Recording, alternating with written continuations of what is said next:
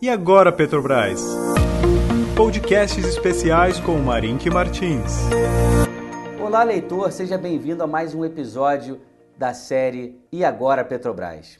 Hoje eu estou em São Paulo, vim, vim a São Paulo para comemorar aqui o segundo aniversário da Inversa. Estou gravando aqui e tenho o privilégio de contar com a presença de, do nobre Ivan Santana. Ivan Santana, seja bem-vindo aqui ao podcast. O prazer é todo meu de falar no podcast, falar aqui com o Martins e ter esse papo agradável e espero que seja instrutivo também. Vamos lá. O que eu queria aqui é explorar um pouco dessa sua experiência negociando commodities, já tendo operado em diversos mercados. E eu vou, para o ouvinte aqui, falar sobre um tema que, embora eu já tenha mencionado nos podcasts anteriores, eu vou reiterar e vamos trazer aqui, ver se a gente consegue avançar na compreensão. E aqui eu vou reiterar uma frase dita pelo estrategista Jeffrey Curry, do banco Goldman Sachs. Ele diz o seguinte sobre o mercado de petróleo. Ele diz: os investidores precisam entender o seguinte: os preços spots, esses preços atuais que a gente olha para a tela, eles normalmente corrigem excessos no mercado. Quando o mercado tem um excesso ali, esse excesso é corrigido pelo preço spot. Agora, quando há escassez no mercado de um determinado produto, seja aqui o petróleo, essa escassez só é corrigida pelos preços longos da curva. Quando falo em curva, é um assunto um pouco assustador, né? Parece até muito matemático, muito complexo. Mas, Ivan, você que já operou, eu sei de histórias que você já operou cacau, eu sei que você já operou ouro, já operou diversas outras commodities. Vamos falar um pouco aqui para o para o leitor inversa um pouquinho sobre essas estruturas de curva, como é que é o formato, como que isso daí ocorre em diversos mercados. Vamos começar aí pela sua experiência. Bom, antes de mais nada, explicar que o mercado opera de duas maneiras, contango e backwardation. Contango é quando o mercado futuro é mais caro do que o mercado presente. Por exemplo, está operando, nós estamos em, em maio, e o, vamos supor que o, próximo, o primeiro vencimento de determinada mercadoria seja junho, e se você o junho é, mais, é um preço, o, o, agosto é mais, mais alto, setembro mais alto, ou seja, contando, é sempre mais caro. Backwardation é quando o preço presente é mais caro que o futuro. Quando é que essas ocasiões, essas coisas acontecem? Por exemplo, ouro. O ouro sempre opera em contango, ou seja, o ouro é sempre mais caro no futuro. Por quê? Se ele fosse mais barato, determinado banco central, ou banco, ou investidor, ele venderia o ouro dele, pagaria, deixaria de pagar taxa de armazenagem, aplicaria o dinheiro a juros e compraria mais barato lá na frente. Então, nunca vai ser backwardation, ele vai ser sempre contango, mais caro na frente. O cacau é uma que geralmente, 99% do tempo, também é contango. Ele é mais barato aqui e mais caro lá na frente. Mas às vezes o cacau pode ter um, uma, uma alta provocada por um, por exemplo, uma greve na Costa do Marfim, no porto, no porto de, lá de, de, de Abidjan, na Costa do Marfim. Então vai haver um squeeze, uma falta de, de, embarques, ele vai ficar muito caro, mas todo mundo sabe que vai normalizar lá na frente. E tem mercadorias que são sempre em backwardation é o caso, quase sempre em backwardation, que é o caso do petróleo, que é mais caro é, é, é, é, à vista do que lá na frente. É interessante isso, porque no petróleo, eu até mencionei, até ainda falando sobre o mesmo estrategista, ele diz que a curva do petróleo, normalmente no passado, tinha um formato de um taco de hockey. Ela ficava em backwardation por um bom período, quer dizer, inclinada assim né, para baixo, e aí ela tinha um virava contango no, na parte mais longa da curva. E isso daí eu até expliquei por uma razão muito clara.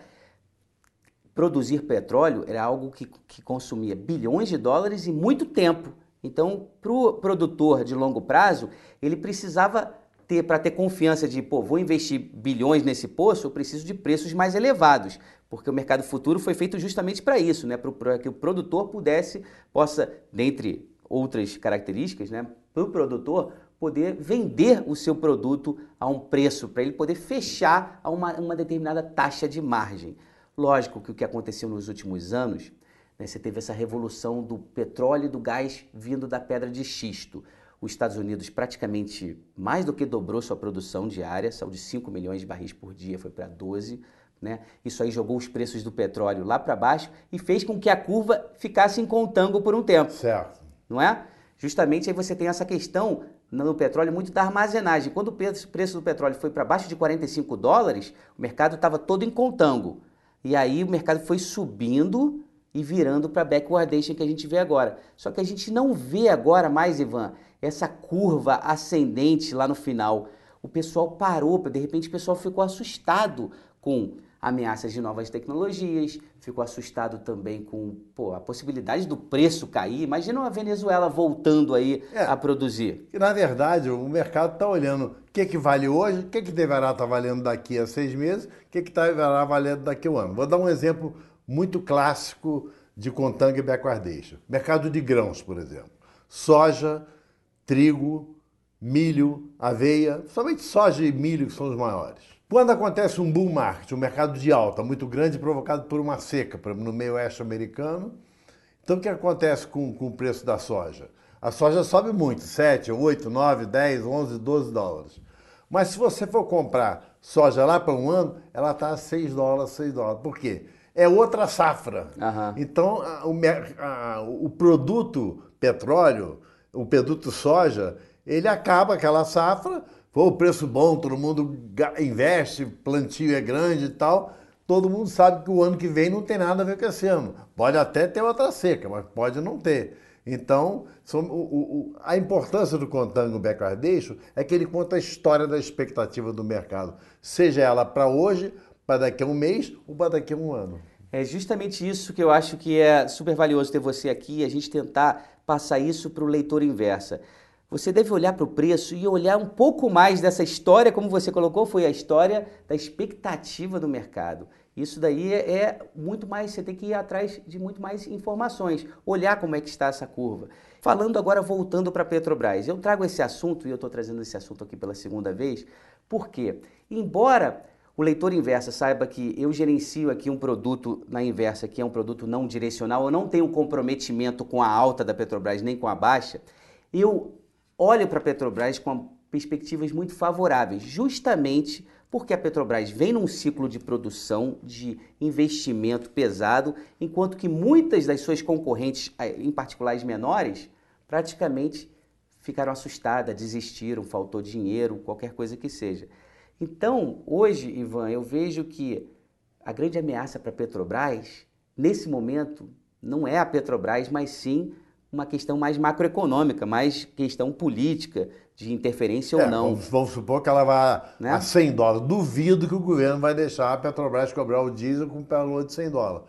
Ele pode ter dito que vai ter preço de acordo com o mercado internacional, mais multiplicado pelo câmbio, mas ele não vai deixar dobrar o preço, já que ele produz por um preço menor. Então a Petrobras, é, embora não seja uma empresa que tenha sido usada com fins políticos e com fins de combate à inflação, como o governo Dilma, ainda é uma empresa sempre suscetível à interferência econômica, principalmente se houver um grande movimento para cima provocado por algum tipo de acidente, incidente, guerra ou qualquer coisa assim. E é isso que eu acho muito interessante, porque embora hoje as análises apontem para preço justo na Petrobras, na faixa, vamos dizer, de 35 a 45 reais, tem um potencial de valorização grande, mas isso talvez, né, isso você, o investidor, o leitor inverso, deve sempre levar nesse contexto que o Ivan acabou de escrever.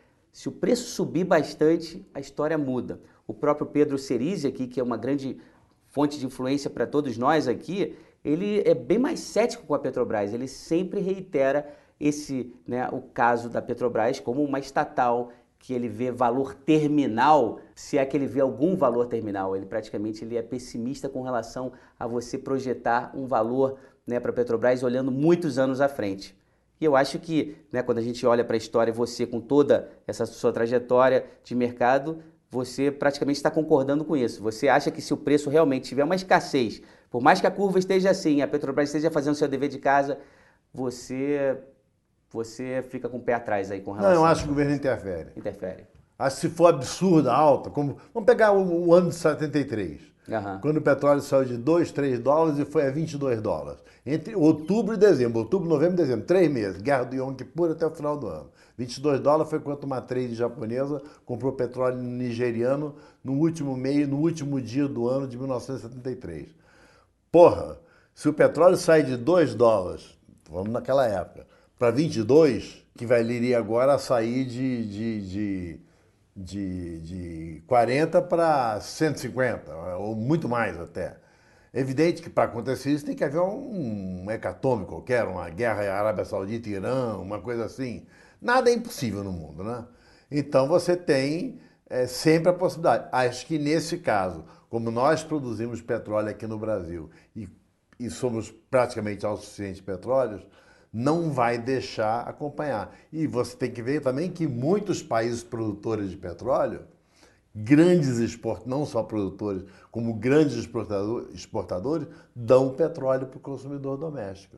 Caso da própria Venezuela, que vendia um centavo o, o, o litro de petróleo, ou da, o do Catar, que dá o petróleo, o gás, a Arábia Saudita, que vende a um preço praticamente simbólico, entendeu? Mas é porque não tem importância o petróleo que, que, que, o, que o saudita consome em relação ao petróleo que a Arábia Saudita exporta, entendeu? Perfeito. Para concluir aqui esse podcast, o que eu quero falar é o seguinte: eu não estou querendo aqui apresentar uma tese de que o petróleo né, vá disparar. A gente pode até muito bem entrar numa crise, né, numa, num, num, certo fim de ciclo nos Estados Unidos e até entrar numa crise global que faça com que o preço caia. Mas o que eu trago aqui para você é uma narrativa e essa narrativa muito bem trabalhada por diversas pessoas que acompanham esse o setor de perto, que dizem, né, embora você tenha hoje questões de curto prazo ligadas a sanções ao Irã, nos Estados Unidos. Você tem uma ociosidade. A demanda por petróleo ela vem crescendo entre 1 milhão e 1 milhão e meio de barris por dia. Tá? É, é, né, a produção hoje do petróleo é quase de 100 milhões de barris por dia. Isso aí vem crescendo num ritmo. Pode ser que, em algum momento, 2021, 2022, caso não haja uma recessão global, a gente venha a ter um problema. Por isso que eu enfatizo tanto isso como um potencial, como uma oportunidade na Petrobras, mas que você, leitor, saiba avaliar o risco político, risco esse muito bem colocado aqui pelo nosso nobre Ivan Santana. Perfeito. Ivan, muito obrigado por sua participação Foi aqui ótimo no podcast. falar com você, falar com os ouvintes do podcast. E até o próximo. Até o próximo.